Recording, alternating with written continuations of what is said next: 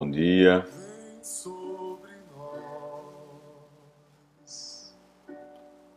Estou eu por aqui mais uma vez.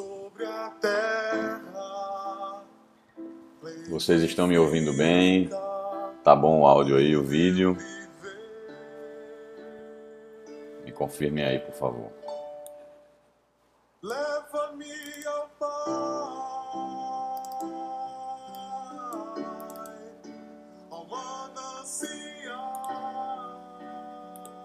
Só para eu saber se vocês estão me ouvindo direitinho.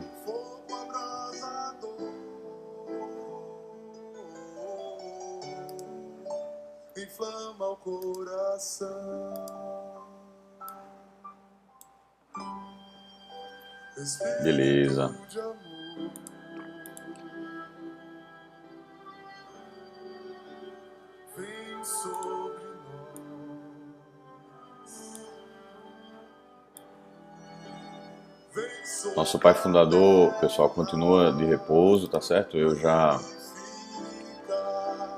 falei com ele, ele deve estar nos acompanhando aí, mas está, está melhorando com a graça de Deus.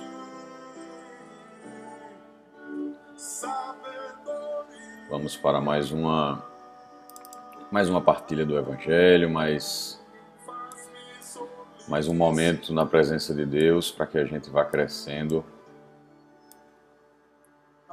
na Sua palavra. Hoje, pessoal, dia 1 de agosto, né, já começa aí mais, mais um mês, né, sempre aquela percepção de o um ano passando rápido, mesmo nesse contexto aí da pandemia, né? É... E mais um mês que o Senhor nos dá, a igreja, ela, nesse mês, reza pelas vocações. Então, nas nossas orações pessoais, é, no terço, nas nossas intenções na Santa Missa, vamos rezar pelas vocações esse mês as pessoas que estão em discernimento vocacional, para que possam assumir o seu chamado, seja ele na vida matrimonial, seja ele na vida sacerdotal, na vida religiosa.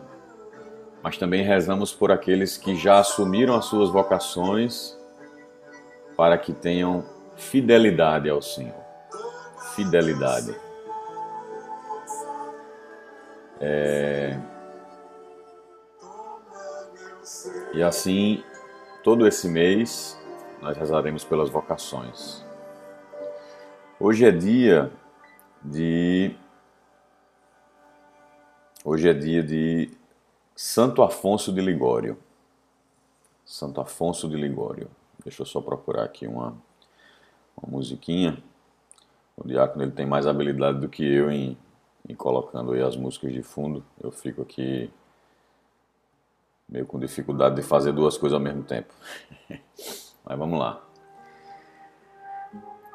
Vocês me digam aí depois se a música tá boa, tá alta, tá baixa, tá? Como eu dizia para vocês, hoje é dia de Santo Afonso de Ligório. E eu tenho um carinho muito especial por esse santo. Esse santo ele é conhecido por ser o santo doutor da oração. Ele tem um livrinho chamado a oração que eu já recomendei na comunidade inúmeras vezes, né? E, é, recomendo aqui mais uma vez. Chama-se A Oração. Particularmente a mim, esse livro fez um bem muito grande. Particularmente na minha vida. Foi depois desse livro que eu pude aprofundar é, a minha vida de oração. Eu igualmente ontem, que trouxe uma, uma frase do santo do dia, é... eu quero trazer uma frase dele, né? São várias frases dele, mas quero trazer essa aqui. Santo Afonso de Ligório diz assim: saber viver é saber rezar. Saber viver é saber rezar. Veja que frase, né? Parece simples, mas ela carrega consigo um, um sentido muito profundo. Saber viver.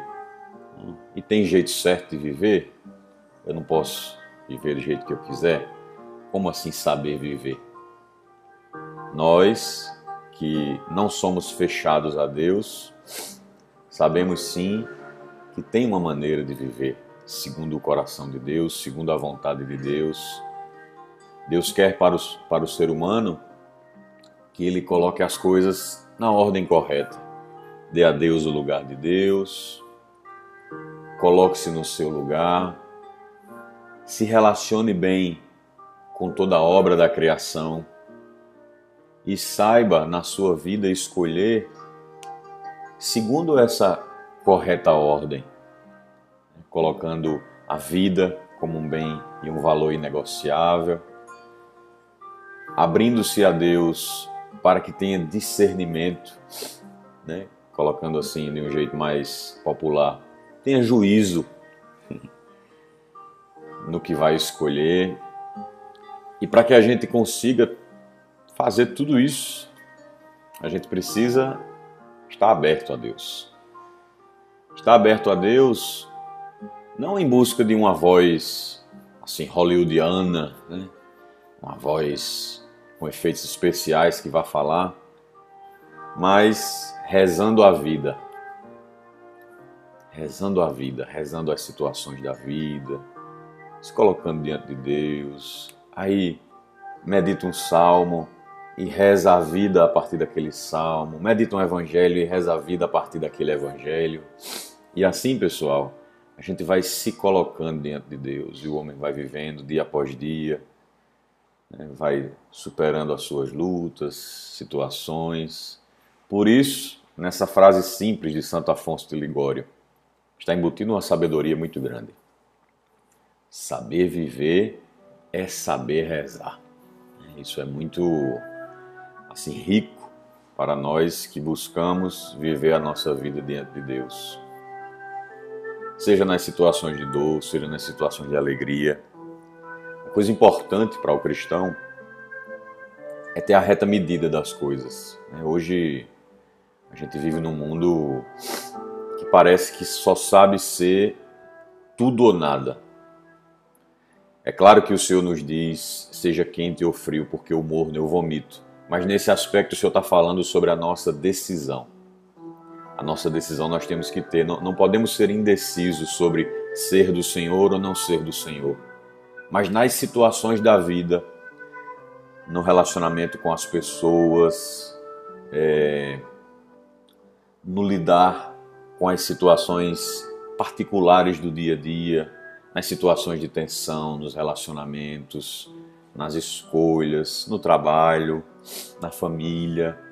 Nós precisamos ter a reta medida para que a gente nem queira assumir o lugar de Deus numa onipotência desmedida em que a gente vai querer resolver tudo por todos, talvez revestido até numa desculpa de estar servindo, mas na verdade assumindo o papel de Deus nem também vamos ser indiferentes às situações, às pessoas ao nosso redor. E essa reta medida, pessoal, é só na oração, não tem outro caminho.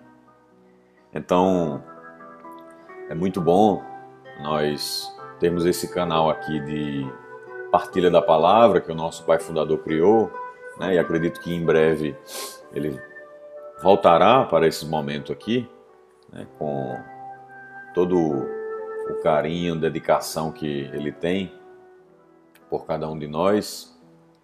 É, mas é muito importante que essa partilha aqui, né, com seus pontos, com suas reflexões, ela não se esgote no ouvir aqui, mas ela tenha um desdobramento na minha oração pessoal, tenha um desdobramento na forma que eu vivo, né? E para eu é, sair da escuta para o agir, no meio do caminho aqui, eu preciso rezar. Tenho que rezar. Por quê? Para contar com a graça de Deus a meu favor, para que ela me ajude. Então, indo em busca dessa graça, rezando a vida para que a gente possa colocar em prática aquilo que o Senhor vai nos inspirando. Então, né, antes daí da gente partilhar o Evangelho, é, trazendo para vocês que hoje é dia desse grande santo doutor da igreja, Santo Afonso de Ligório. Ele era advogado e era um advogado muito bom. Nunca, nunca tinha perdido nenhuma causa. E um dia ele, num julgamento com um juiz corrupto, perdeu e ficou muito desapontado com a desonestidade e com a corrupção daquele juiz e se desencantou com a profissão e foi seguir né, um chamado ao sacerdócio, tornou-se bispo e exerceu com excelência tanto a advocacia quanto o seu chamado sacerdotal e o, o pastoreio como bispo. E aí tem livros sobre Nossa Senhora, sobre a Paixão de Cristo e tem esse livrinho simples, pequeno, mas profundo chamado A Oração. E trago para vocês esse pensamento dele. Guarde no coração. Saber viver é saber rezar. Muito bem. Vamos nos colocando diante de Deus para que a gente, nessa manhã, possa escutar o Senhor nos falar, acolher essa palavra para colocar em prática. Vamos pedir a Deus que nos dê a graça de estarmos tranquilamente na Sua presença, de estarmos disponíveis ao que tem para falar a nós e forme o nosso coração na verdade, forme o nosso coração no amor, para que possamos dar frutos, frutos do Espírito Santo na nossa vida.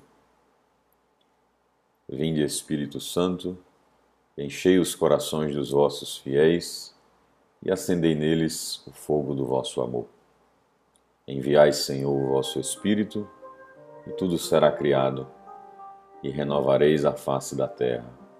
Oremos. Ó Deus, que instruíste os corações dos vossos fiéis com a luz do Espírito Santo, fazei que apreciemos retamente todas as coisas, segundo o mesmo Espírito, e gozemos sempre de Sua consolação. Por Cristo Senhor nosso. Amém. Ave Maria, cheia de graça, o Senhor é convosco. Bendita sois vós entre as mulheres, bendito é o fruto do vosso ventre, Jesus. Santa Maria, Mãe de Deus, rogai por nós, pecadores, agora e na hora de nossa morte. Amém. Em nome do Pai, do Filho e do Espírito Santo. Amém. Vamos ao Evangelho do dia. Você pode tomar aí. Está no Evangelho de Mateus, capítulo 14 versículos de 1 a 12. Evangelho de São Mateus, capítulo 14, versículos de 1 a 12. O Senhor esteja conosco, Ele está no meio de nós. Proclamação do Evangelho de Jesus Cristo, segundo Mateus. Glória a vós, Senhor. Naquele tempo, a fama de Jesus chegou aos ouvidos do governador Herodes. Ele disse a seus servidores: É João Batista que ressuscitou dos mortos, e por isso os poderes miraculosos atuam nele. De fato, Herodes tinha mandado prender João, amarrá-lo e colocá-lo na prisão por causa de Herodíades, a mulher de seu irmão Filipe. Pois João tinha dito a Herodes: Não te é permitido tê-la como esposa. Herodes queria matar João, mas tinha medo do povo, que considerava que o considerava como profeta. Por ocasião do aniversário de Herodes, a filha de Herodíades dançou diante de todos e agradou tanto a Herodes que ele prometeu com juramento dar a ela tudo o que pedisse. Instigada pela mãe, ela disse: Dá-me aqui, num prato, a cabeça de João Batista. O rei ficou triste, mas por causa do juramento diante dos convidados, ordenou que atendessem o pedido dela. E mandou cortar a cabeça de João no cárcere. Depois, a cabeça foi trazida num prato, entregue à moça e esta a levou à sua mãe. Os discípulos de João foram buscar o corpo e o enterraram. Depois foram contar tudo a Jesus. Palavra da salvação, glória a vós, Senhor. Essa passagem, ela, né, esse, esse texto, ele deve em alguma medida ser familiar a muitos de nós da comunidade em adoração, porque fala sobre o nosso baluarte, né? Para quem, quem não sabe, os irmãos que nos acompanham, porventura não saibam, é, a comunidade católica em adoração tem por baluarte São João Batista. E São João Batista inspira né, o, o modo de viver da comunidade, a sua missão, o seu anúncio tendo por marca forte aquela fala de João que diz: Importa que ele cresça e que eu diminua.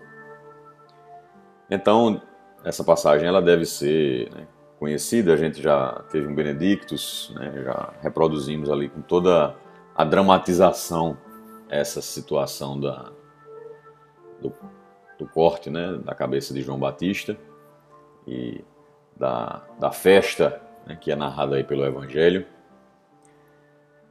Festa assim no modo, no modo de dizer, como está dito aí, né? Mas é uma festa de horrores, né, pessoal? Porque vamos combinar aqui que, que, coisa horrível é essa, né? Que, que aconteceu numa festa de aniversário. Você veja bem, era a festa de aniversário de Herodes, né? Um aniversário que é um momento para que se celebre a vida que se celebre a vida. E o que é que acontece, né? Mas é, essa cena é quase um pesadelo, né? Você imagine o que é você estar numa festa e chegar uma cabeça de um ser humano numa bandeja. É uma cena de horrores, né? Então, você se coloque aí na cena, né? Uma festa de aniversário, provavelmente os convidados bebendo, música, dança, um, um, clima aparente, vamos colocar assim, de alegria. É, os convidados ali sendo recebidos pelo anfitrião da festa, o aniversariante, e de repente essa situação de se chegar aí uma cabeça de um ser humano numa bandeja de, de prata. Né? E o, o que choca pelo menos a mim, é o fato de os convidados, né, isso, né, o, o Evangelho não mostra a indignação de exatamente ninguém.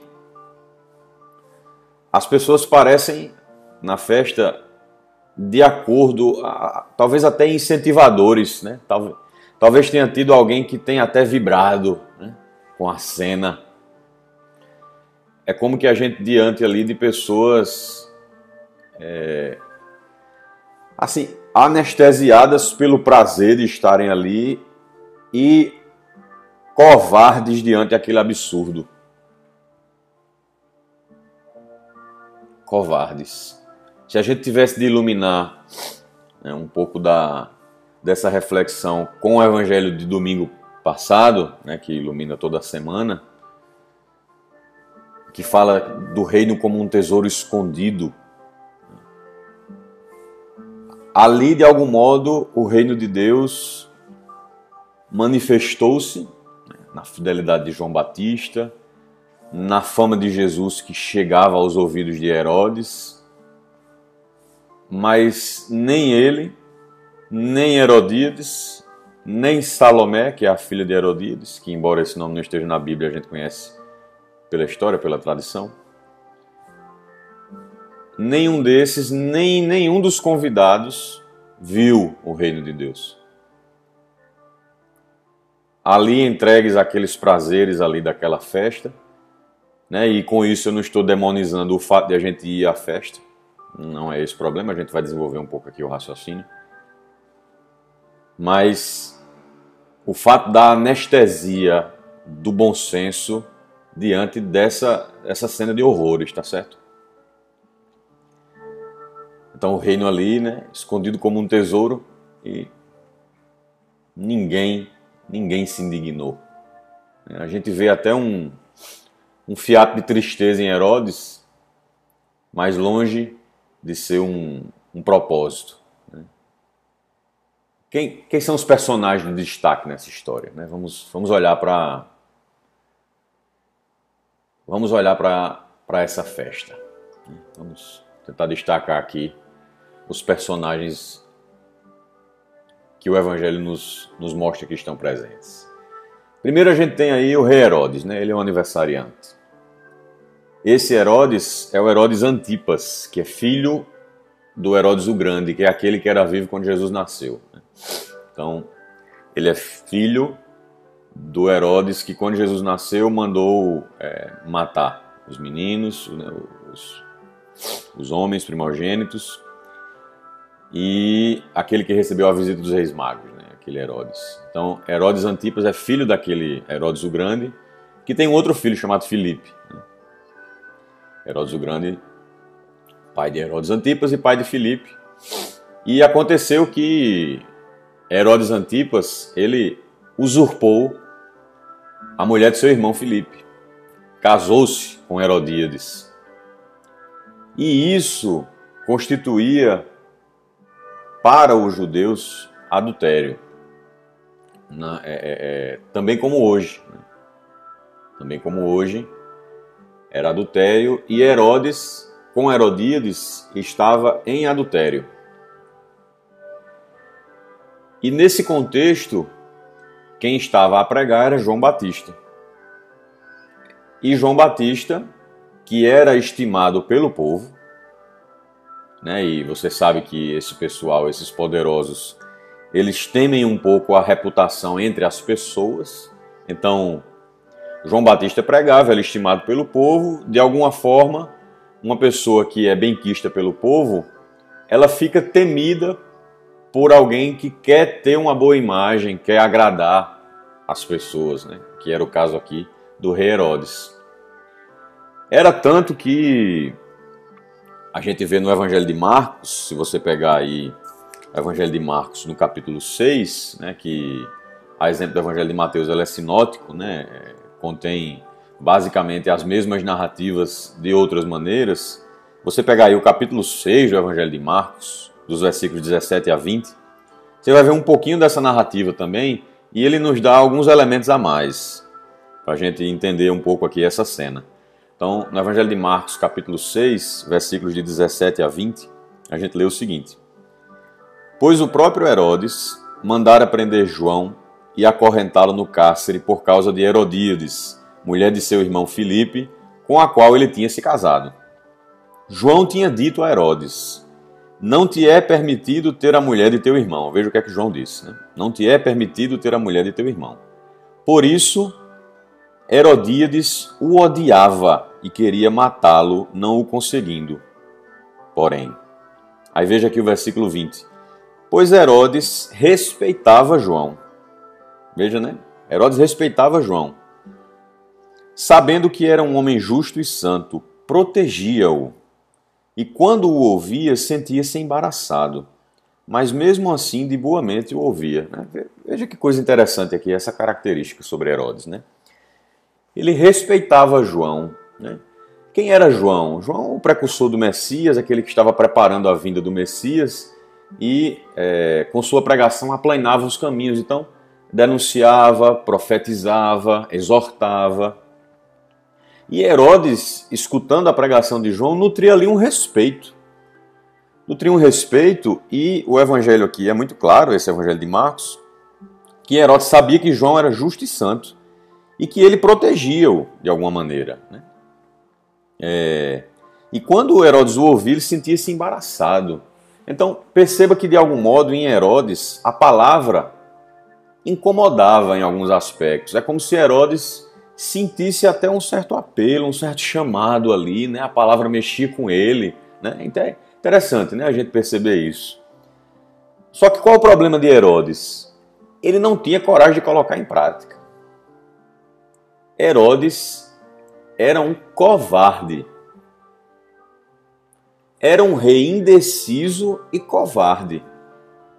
Porque, mesmo diante é, da pregação de João, que o embaraçava, e ele respeitava João, ele, e aí vamos à festa que a gente está é, ouvindo a partir do Evangelho, ele deu mais ouvidos ao que as pessoas iriam pensar dele do que ao que ele tinha interiormente a respeito de João, o seu incômodo com a palavra.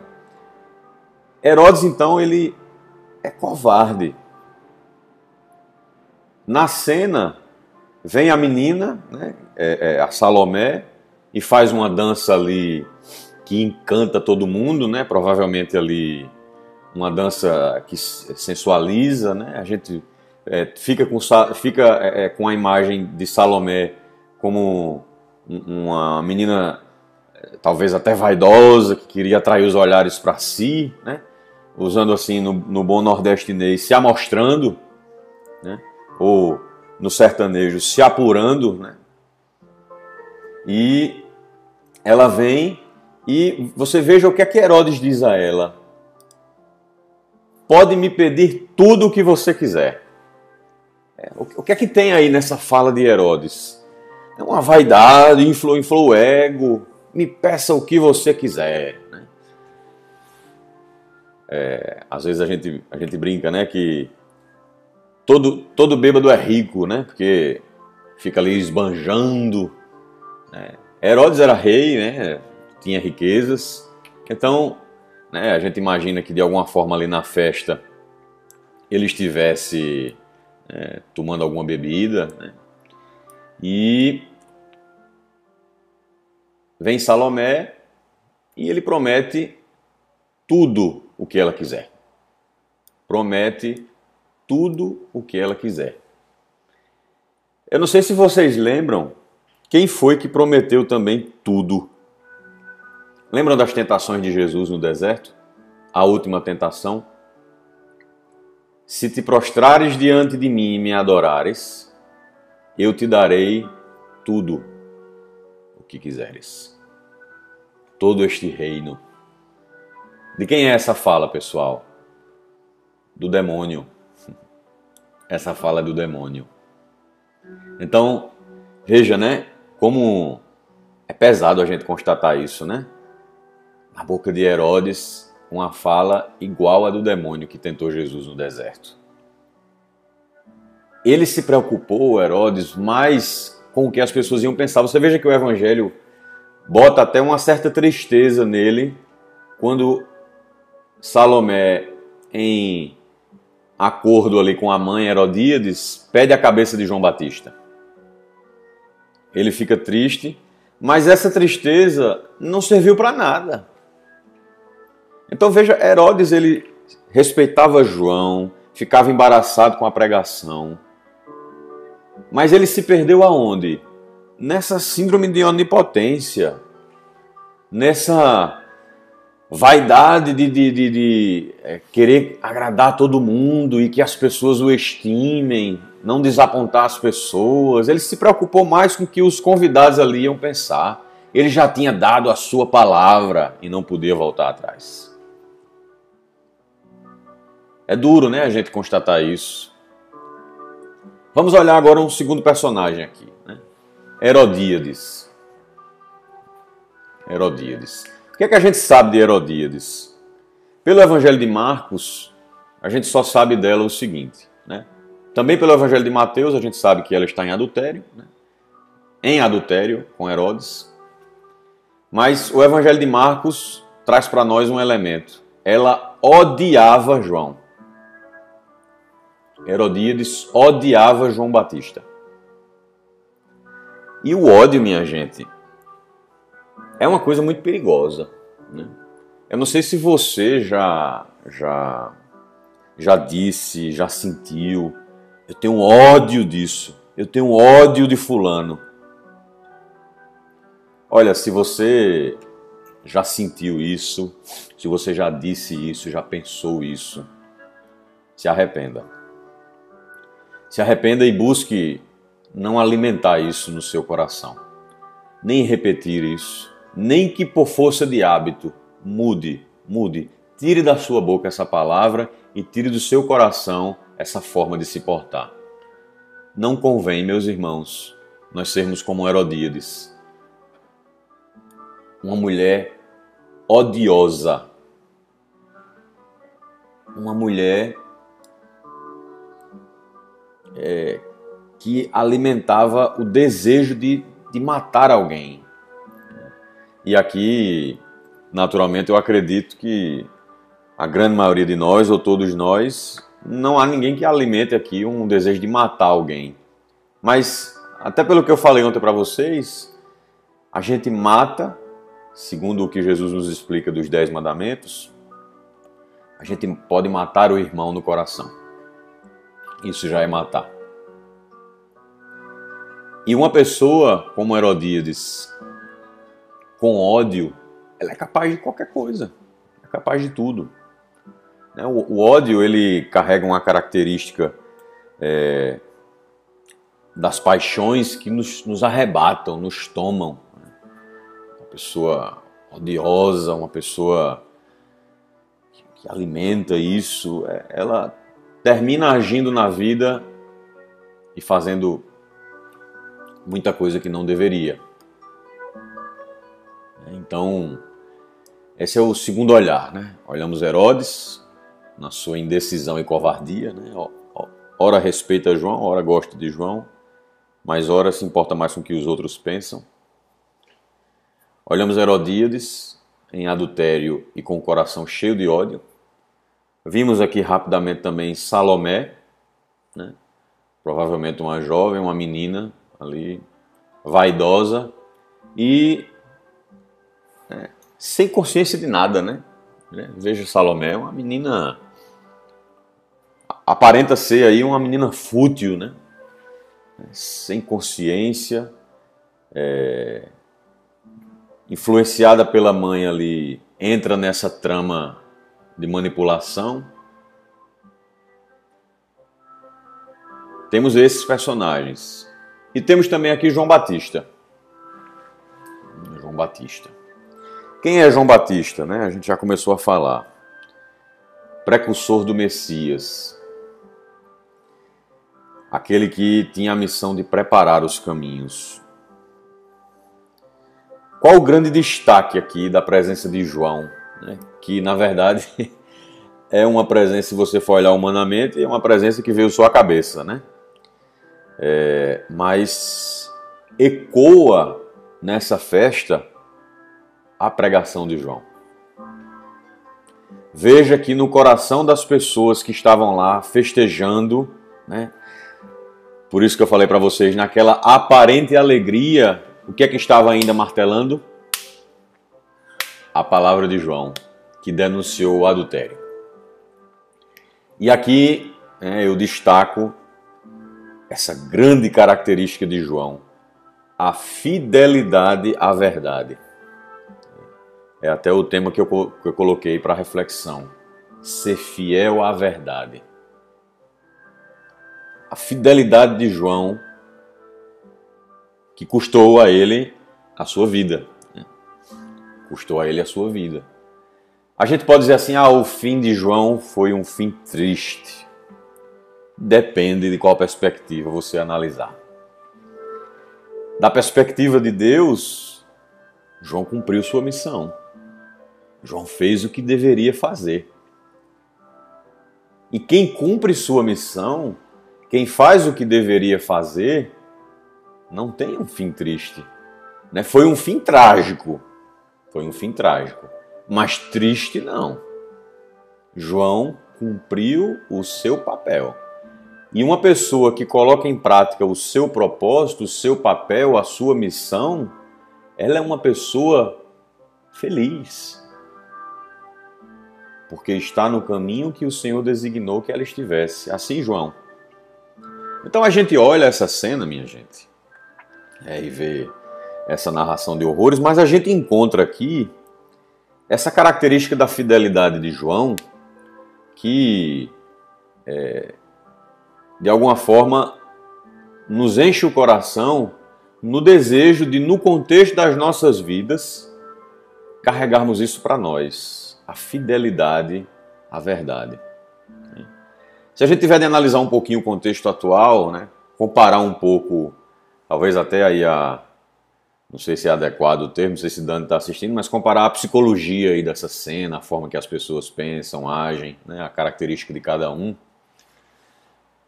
é, me espanta muito a postura de Herodes, a postura dos convidados também, mexe muito comigo, as pessoas inertes ali, anestesiadas, não dizerem nada, relativizarem, né? Eu me arrisco até a dizer que talvez alguém tenha até vibrado com a cena, né? as pessoas tinham gritado, talvez aplaudido, né? A menina lá dançando com a bandeja de prata na mão com a cabeça de João Batista. O que é que a gente vê aí, né? E pode tentar fazer um paralelo com, com o contexto atual. A gente vive hoje, pessoal, numa sociedade relativista. Numa sociedade confusa nos seus valores. Enquanto a gente encontra pessoas que aplaudem coisas as mais estranhas possíveis, né? é, há um tempo atrás, por exemplo, teve aquela exposição chamada Queer Museum, que é, em nome da arte se colocou um homem nu e, e uma mãe levou. Né, se, se, diz que é a mãe, não, não, sei, até hoje não sei se é, mas havia uma criança apalpando um homem nu deitado e várias pessoas ao redor. Né, eu tenho até um post no meu Instagram antigo aí, de dois anos atrás, com a foto desse momento e uma indignação é, pessoal a respeito disso, mas Veja é, é, é, a, a, a, as pessoas inertes ao redor. Eu fiquei tão indignado. Eu, eu, acho que eu fiquei mais indignado com, com as pessoas ao redor fazendo nada diante de uma criança apalpando um homem nu, como as pessoas também inertes nessa cena de atrocidades aí, desse, de, dessa festa de aniversário. E a gente vive numa sociedade assim hoje. É, tudo é permitido. É tudo é relativo a quê? Tudo é relativo ao meu querer. Cada um é um, é um Deus individual e eu tenho uma onipotência sobre mim mesmo. Então, se me faz feliz segundo o meu critério, é permitido. A gente vive numa sociedade assim, confusa, anestesiada das coisas de Deus, dos valores de Deus. E o que eu estou colocando aqui embora a gente tenha o chamado de ser sal e luz e iluminar essas realidades, é, é no intuito, no intuito da gente despertar para uma necessidade que está cada vez mais gritante para o tempo de hoje. Eu preciso ter firmeza e ser fiel ao que eu creio. A exemplo de João Batista. A exemplo de João Batista. Eu preciso ter fidelidade ao que eu creio. Existem coisas, minha gente, na vida que não são negociáveis para um cristão. A vida, por exemplo, esse é um valor inegociável. Um cristão que não levanta a sua indignação, ainda que seja no seu contexto ali íntimo, onde possa partilhar sem gerar confusão, porque hoje em dia não se pode colocar nada em rede social que é uma confusão maior do mundo. Mas ainda que seja num, num círculo pequeno, você tem uma opinião concreta sobre aborto, sobre eutanásia, defendendo a vida, sem impor nada a ninguém. Uma opinião concreta e uma fidelidade não é proselitismo, não é impor às pessoas o seu modo de enxergar o mundo, mas você ter clareza em como você enxerga as coisas a respeito né, da, da, da forma de ser família, né? de, de como é a maneira saudável de relacionar-se, das amizades, da forma de se portar no seu trabalho. Né? O cristão ele tem um desafio muito grande hoje, que é como se portar no mundo. Como é que é exemplo de João Batista, que foi fiel à verdade, eu posso ser também fiel?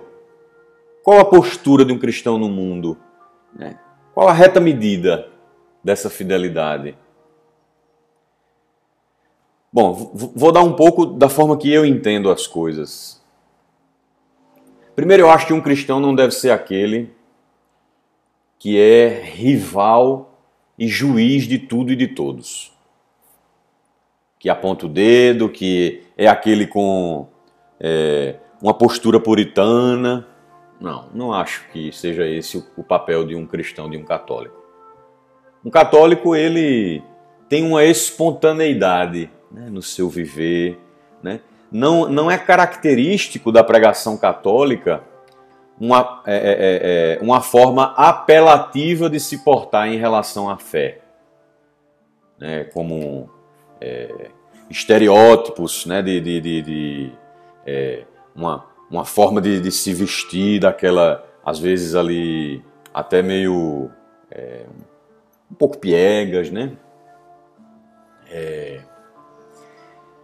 Não é característico de um, de um católico né, essa ideia de, por exemplo, ah, eu, eu, eu não, não, é proibido beber bebida alcoólica. Né? Não estou dizendo que alguém não possa fazer um voto e não beber bebida alcoólica, cada um fique à vontade. Mas essa imposição, essa proibição, esse puritanismo, essa, essa rivalidade contra tudo e todos ao redor, não é bem a postura da fidelidade de um cristão no mundo esperada no dia a dia. Não é bem isso. Também não demonizar as situações ao redor. Né? Fulano vai para o inferno. Né? É, é, é, tá indicando o dedo. Tudo é pecado. É, é, tudo no pode ou não pode. Vive no Novo Testamento com a psicologia do Antigo. Né? Esquecendo que por trás das situações de erro que são erradas, ninguém está querendo chamar de certo o que é errado, mas por trás das situações existe uma pessoa, existe uma história que tem que ser compreendida e as coisas não podem ser julgadas e analisadas no genérico. Então eu entendo que a postura de um cristão ela começa por aí, mas ter valores firmes, saber no que crê e não negociar os princípios. São Paulo vai dizer na carta aos Coríntios: Tudo me é permitido, mas nem tudo me convém. É, eu, eu queria até ler na carta aos Coríntios, se você quiser pegar aí na sua Bíblia, né? porque é, São Paulo fala algumas coisas aqui que talvez é, nos mostre como a gente ainda relativiza algumas coisas e até tenta negociar um pouco a nossa visão de mundo. Veja aí na primeira carta de São Paulo aos Coríntios, no capítulo 6, a partir do versículo 12. O que é que São Paulo vai dizer? Tudo me é permitido, mas nem tudo me convém. Tudo me é permitido, mas eu não me deixarei dominar por coisa alguma.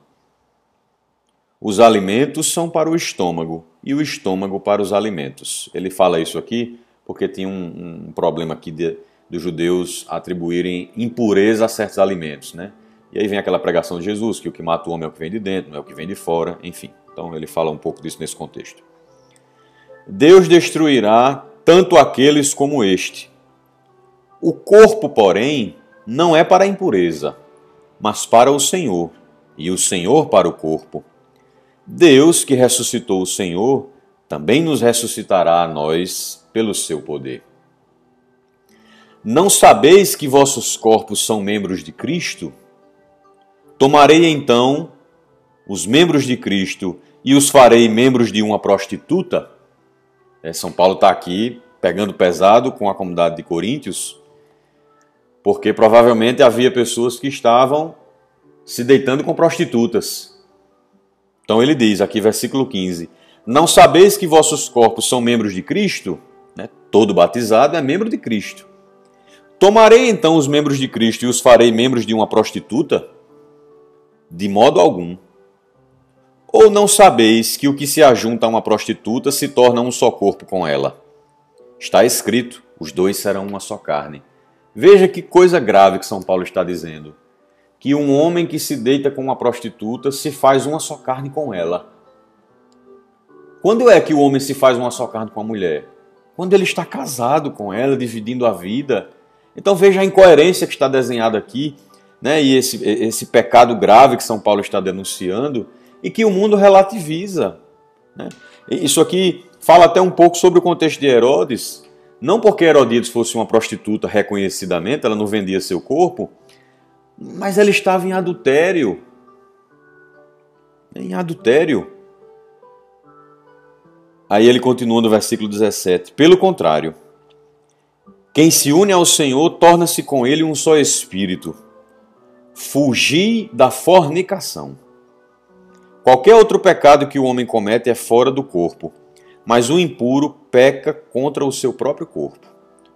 Ou não sabeis que vosso corpo é templo do Espírito Santo que habita em vós, o qual recebestes de Deus e que por isso mesmo já não vos pertenceis? Né? As pessoas gostam muito desse versículo. Nosso corpo é templo do Espírito Santo, mas não vê a reflexão de cima que São Paulo está dizendo. E por que, é que ele está exortando que o templo é do Espírito? Né? porque fostes comprados por um grande preço. Glorificai, pois, a Deus no vosso corpo. Então veja, diante dessa necessidade de, como João, a gente ser fiel à verdade, mesmo que o custo disso seja a nossa cabeça, né? mesmo que o custo disso seja a perseguição, é a gente ter o entendimento, não é só a questão, minha gente, do que é que pode e do que é que não pode.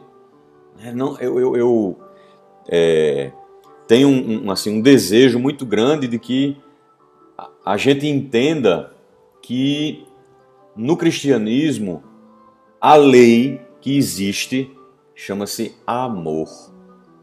E é a partir da lei do amor que a gente olha e é amor de cruz, né? não é a referência qualquer de amor, é o amor de cruz que se entrega, que se doa, que serve, não é servido. Através dessa referência de amor, a partir daqui, tudo será discernido. Por onde devo ir, por onde devo não ir. E o Espírito Santo de Deus vai me dando a reta medida das coisas. Então São Paulo aqui ele coloca essa essa essa análise, né, pegando aqui a doutrina que é importante nós conhecermos, mas isso não pode cair no nosso coração como Deus nos dando um conjunto de coisas dizendo isso pode, isso não pode, isso é proibido, isso não é. Não é. A fé cristã não é por aí. Vai passar pela doutrina? Vai, que ilumina o nosso caminho e nos dá clareza das coisas. Mas vai passar também pela, pelo acolhimento dessa palavra a partir de uma experiência de amor e da, da vivência espontânea e do convencimento que só o Espírito Santo dá acerca dessas verdades. Então, um cristão ele deve viver no mundo a partir dessa perspectiva e sendo fiel a isso. Tudo me é permitido, mas nem tudo me convém, sem relativizar. Falando agora aos meus irmãos de comunidade. Pessoal, é muito grave a gente ter vida dupla. Quando está na comunidade, ter ali uma capinha de servo, de, de pessoa piedosa, mas na vida cotidiana, muitas vezes é, falo aos homens envolvido com pornografia. É, homens que têm nos seus grupos de WhatsApp gente mandando foto pornográfica e rodas de escarnecedores no WhatsApp. homens casados, solteiros. Eu diria que ao casado a gente ainda tem um, um fator que agrava.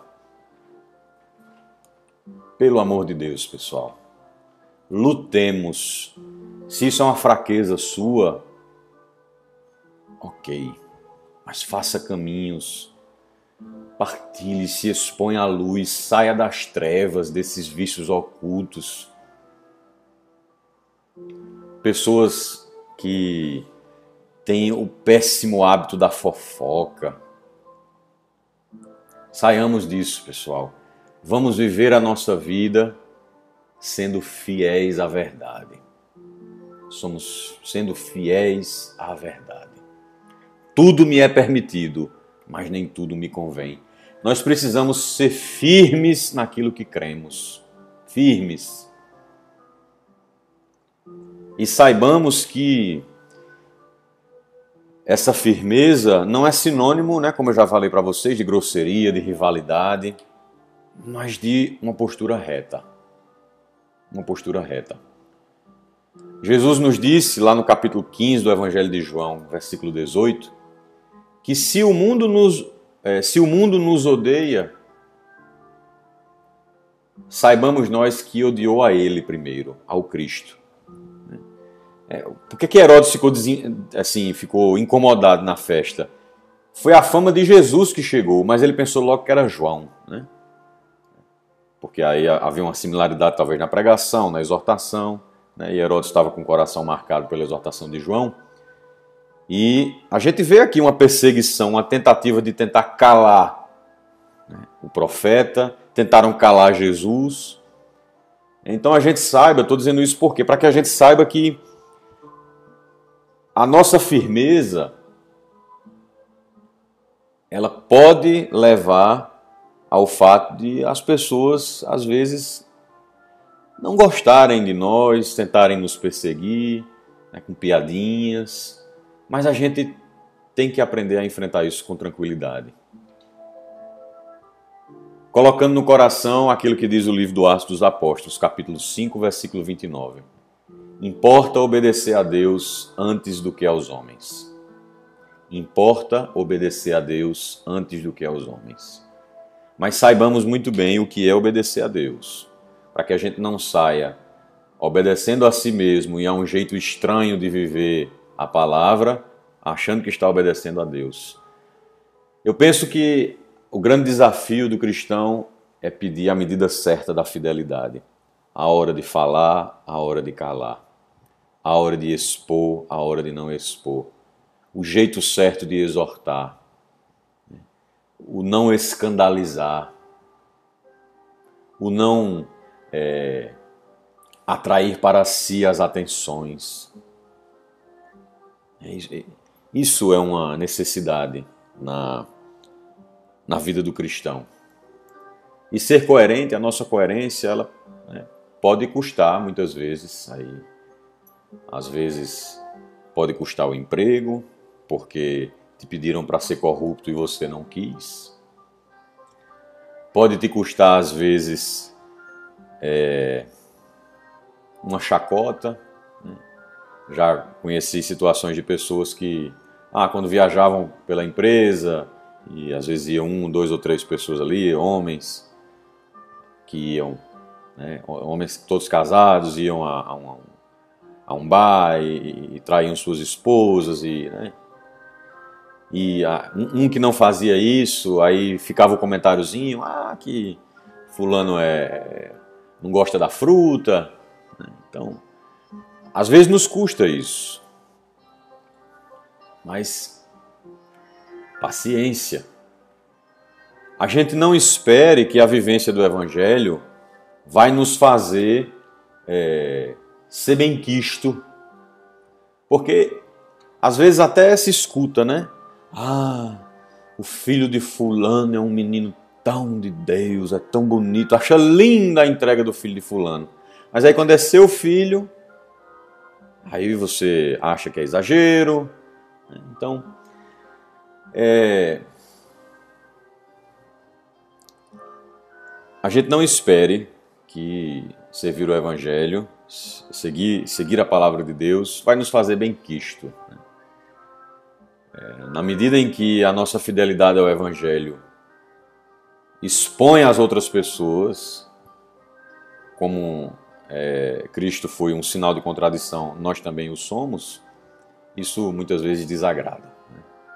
Mas a gente enfrenta isso com tranquilidade, com paciência, sem querer provar nada a ninguém, tá certo? É tirar esse negócio de, ah, eu vou provar fulano. Eu, eu, nesse tempo em que as coisas estão tão polarizadas, eu, eu, eu, digo às vezes em alguns grupos que faço parte, em algumas pessoas com quem tenho a oportunidade de conversar e partilhar, vamos acabar com essa história de fazer bandeira das coisas. Levantar a bandeira. Não, não, não vamos fazer é, dos valores cristãos bandeira de guerra com ninguém. Será suficiente trazer esses valores para a vida, cultivar eles na família, colocar eles em prática no trabalho, no casamento. Isso será suficiente. Naturalmente, a vivência do Evangelho contagia, envolve os corações das pessoas que de algum modo estão buscando a verdade. Pois bem, olhando, voltando agora para a cena, para a gente finalizar aqui. Né? Quem somos nós nas situações da vida? O rei indeciso e covarde, que ora quer, ora não quer, ora tem medo, ora admira, quem somos nós? O rei deciso em covarde? A mulher que odiava Herodíades, que nutria ódio. A dançarina vaidosa, a menina sem consciência, influenciada, ou o profeta fiel? Quem somos nós? O indeciso e covarde? A mulher que cultivava ódio? a dançarina vaidosa que quis atrair as atenções para si e que é influenciada pelos outros, ou o profeta fiel?